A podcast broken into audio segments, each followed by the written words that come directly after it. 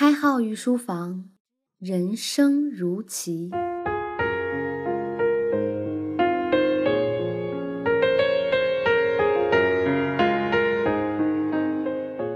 御书房的各位听官们，大家好，欢迎收听励志独播的《开号御书房》新版博弈论，我是开号。我个人有个特别让人别扭的习惯，我喜欢中午才醒来，原因不是因为开号对睡眠的需求过高哈，原因是因为我通常睡得比较晚。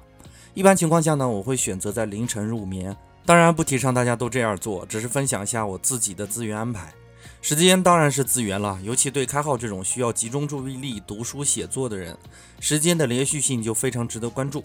白天一般会有各式各样的小事儿需要我去处理，所以白天的时候我可能无法用一段比较长的时间去解决节目问题。于是我更偏爱深夜的安静时间，就像我会选择在五一国庆期间宅在家里读书一样。因为五一国庆外面人会比较多，除了凑热闹，没有什么体验。当然了，这完全和人数有关系。事实上，我这样的选择也有类似的博弈论知识作为支撑，那就是酒吧博弈。斯坦福大学经济学教授阿瑟做过一项研究，认为经济主体或行动者的行动是建立在推理和演绎的基础之上的。由此，他做了这样一个模型来阐述他的论证，这就是著名的酒吧博弈。我们假设有一群人，每个周末大家都决定要去酒吧玩，还是待在家里休息。事实上，酒吧的空间是有限的，最优的容量就是这群人的百分之六十。如果酒吧的人数超过总人数的百分之六十，那你选择去酒吧就是一次错误的决策。如果酒吧的人数小于总人数的百分之六十，那你选择去酒吧就是一次正确的决策。人们会做出怎样的选择呢？假设不存在信息流通的情况，每个人只是各自思考作为决定的，那么你会发现一个有趣的现象：酒吧里的人数会动态波动，也就是说，人数会一直在最优人数上下波动。假设第一次大家做出决定，发现酒吧还有空位。当知这一点消息之后呢，第二次大家决定就会倾向于选择酒吧，反之亦然。因为上一次的信息决定了下一次的决策，人群会根据既定信息做出自己的选择。就好比上个星期日，我们策划的城市正在下雨，而他因为天天坚持练瑜伽，也要去瑜伽馆。结果平时周日空旷的瑜伽馆，因为下雨天的缘故突然爆满。原因是因为每个人都在想，周日下雨没什么好去处，那就去瑜伽馆吧。反正是下雨呢，大家也不一定会去，于是上演了瑜伽馆爆满的一幕。事实上，人群的自主选择看似是主动的，实际上是一种趋同的行为。我们总会觉得自己与众不同。有一项调查很有趣，在一个高精尖的大学里，对所有的教授发起一项调查，结果百分之八十的教授认为自己是学校一半水平以上的教授。社会心理学把这种现象叫做虚假感同偏差。当然，这种心理谬误是有生物进化上的意义的。是为了调整我们的主动性而产生的一种心理反应，避免悲观抑郁的心理。而这种心理反应也客观地导致了人类群体在面对决策的时候会趋同选择错误的答案。当然，在选择的一瞬间，他们依然觉得他们的选择是正确的。帕累托法则很好的说明这个问题。帕累托法则也是我们常说的二八定律，即少数人赚取大部分财富，做出正确的选择，而多数人的贡献极为局限，并且碌碌无为。当然，这种群体的趋同行为在一定意义上更加容易规避风险，这是另外一层意义。我们以后还会在博弈论中说到。虽然开号不炒股，但开号知道，股市也是酒吧博弈的一个延伸。很多人在熊市哭诉自己被套牢，期盼国家来救市，甚至有些人言语激烈，把情绪付诸于经济体本身，比如中国股市不健康之类的言论层出不穷。这个现象让我很想不明白，选择是你做的，为什么要怪罪酒吧的人太多呢？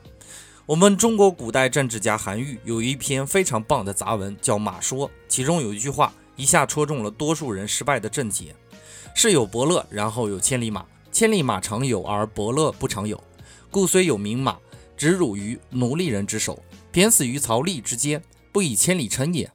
伯乐和一般人来说，也只是一双发现的眼睛的差异而已。马说这篇文章以及我们讲到的酒吧博弈，给我们很好的启迪是关于机会的。每个处于酒吧博弈的人，或者拥有马匹的人，也只是在一届知识基础上思考问题的。也就是说，你只能想到上次大家的决策偏差，而没有考虑到其实所有人和你一个想法。因为上次人太少，所以这次我们应该去的。因为大家都没有千里马，所以我的马未必是千里马。因为大家都在做重复的工作，所以我做重复工作也是有道理的。因为那些做出了了不起的选择的人是少数人，我不是少数人。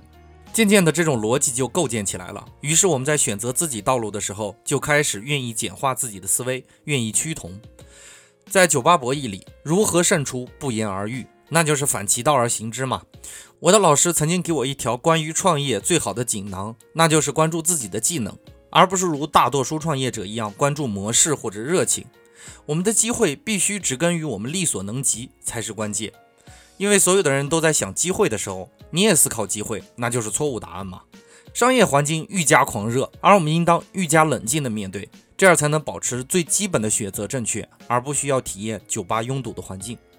酒吧博弈除了告诉我们要认真对待自己的选择，尽量周密的做出选择考虑，同时也给我们一个很重要的启迪：我们不能总站在因为所以的角度看问题，因为因果关系并不是事物之间唯一必然的连接。